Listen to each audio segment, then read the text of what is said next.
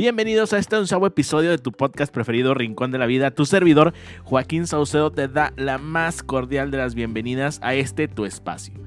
Te pido una disculpa por haber estado ausente aproximadamente un mes, pero por situaciones técnicas y problemas con el equipo habíamos estado un poquito distante, pero ya estamos de regreso para poder seguir llevando a cabo este podcast que ha llegado a muchas partes de México, Estados Unidos y Brasil.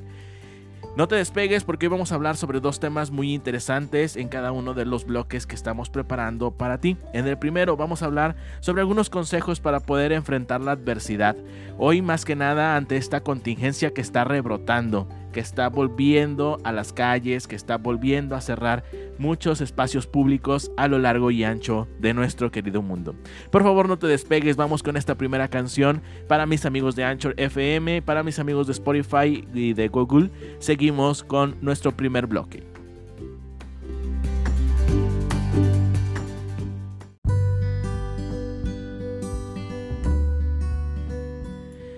Gracias por continuar en este podcast. Vamos a empezar con el primer bloque en donde, como te comentaba hace un momento, vamos a platicar sobre algunos consejos para enfrentar la adversidad. Hoy, más que nunca, estamos sufriendo los estragos de una falta de conciencia colectiva para el cuidado de la contingencia sanitaria provocada por el COVID-19. Hay algo que entender. Nosotros podemos eh, ser partícipes de todas estas situaciones, podemos entender que todo esto va ligado a una falta de conciencia, a una falta de empatía con la sociedad, que por una situación u otra pues no se estuvieron cuidando de la manera adecuada. Pero también vamos a verlo desde el punto de vista que las adversidades son todas aquellas situaciones que no podemos controlar y que muchas veces nos hacen explotar la cabeza. Hoy te voy a platicar 8 consejos para que puedas manejar y controlar y enfrentar las adversidades que vienen a tu día a día, en tu vida diaria y que en muchas de las ocasiones hacen que tus días se vuelvan totalmente grises. La primera, no ver las crisis como el final. Ojo, dicen que todas las situaciones y toda la vida, todo cuando se nos complica es porque viene un momento mejor. Y no me dejarás mentir que en algún momento tu abuelita, tu abuelito te habrá dicho, entre más oscura se vea la noche, más pronto saldrá el sol. Por esto te digo, cuando veas y enfrentes una crisis como parte de tu vida, como parte de un algo, no lo veas como el final, sino como un nuevo principio, como algo que puede llevarte a escalar, a ser potencialmente utilizado para que salgas adelante. Número 2 toma acciones decisivas. ¿Sí? ¿Cómo? Ve y enfréntate a las situaciones que tienes que marcar. Toma el valor y hazlo de frente. Asume las responsabilidades y las cosas que tienes que hacer. Pero ojo, no por esto significa que puedas tomarlas en el momento que estés enojado. Acuérdate que cuando tú estás o muy feliz o muy irritado, las decisiones que tú puedas llegar a tomar están impulsadas por estos sentimientos y no verdaderamente por lo que tú estás sintiendo. Por lo tanto, cuando tú tomes una decisión que sea totalmente inamovible, tómala con la mente fría y con el corazón certero en que estás haciendo lo mejor para ti. Número 3. Descúbrete a ti mismo. Y sí, así como me escuchas, mi estimado eh, acompañante, muchas veces no nos conocemos y no por esto quiero decir o que me malentiendas que no sabes quién eres, de lo contrario.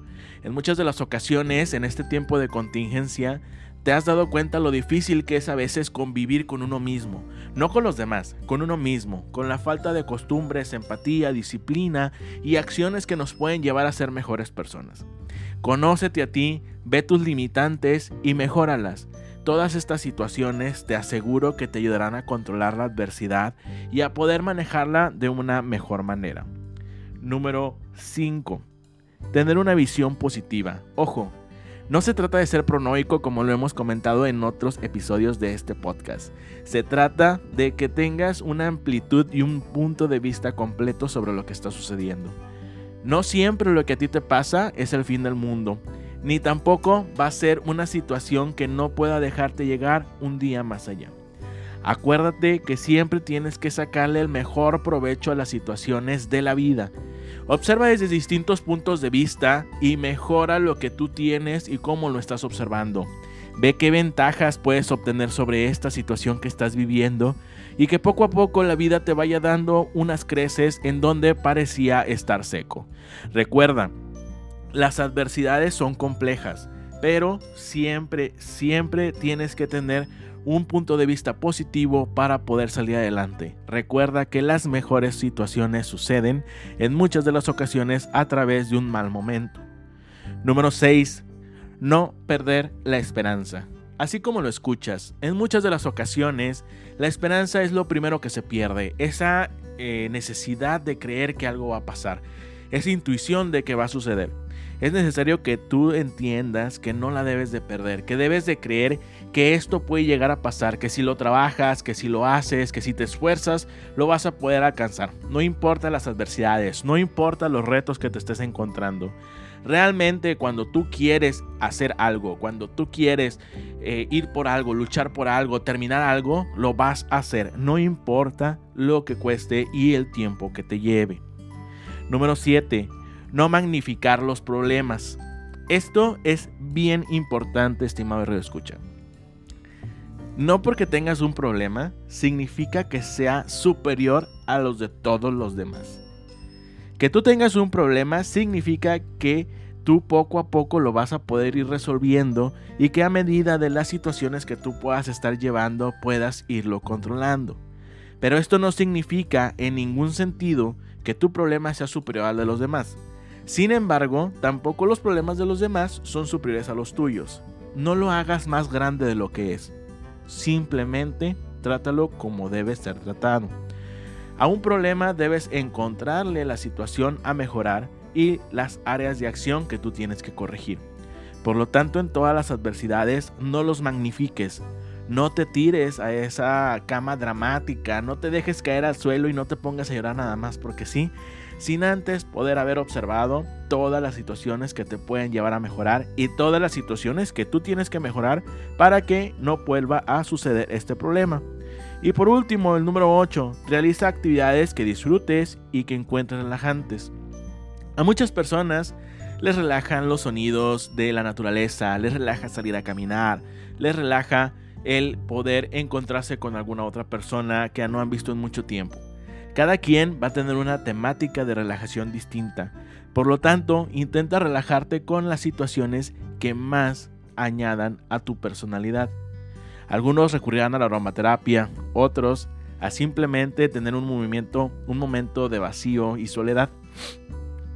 Esto, estimado escucha, te ayudará mucho a que puedas enfrentar la adversidad. Recuerda, la adversidad son situaciones que no estás controlando, que no están dadas por ti y que al final del día tú no puedes hacer nada para eliminarlas. Sin embargo, sí puedes hacer algo. Lo que tú puedes hacer es tomarlas con el mayor ímpetu y la mejor disposición de solucionarlas. Por favor no te despegues, vamos a la siguiente canción para mis amigos de Anchor FM, para mis amigos de Spotify y Google seguimos con el siguiente bloque.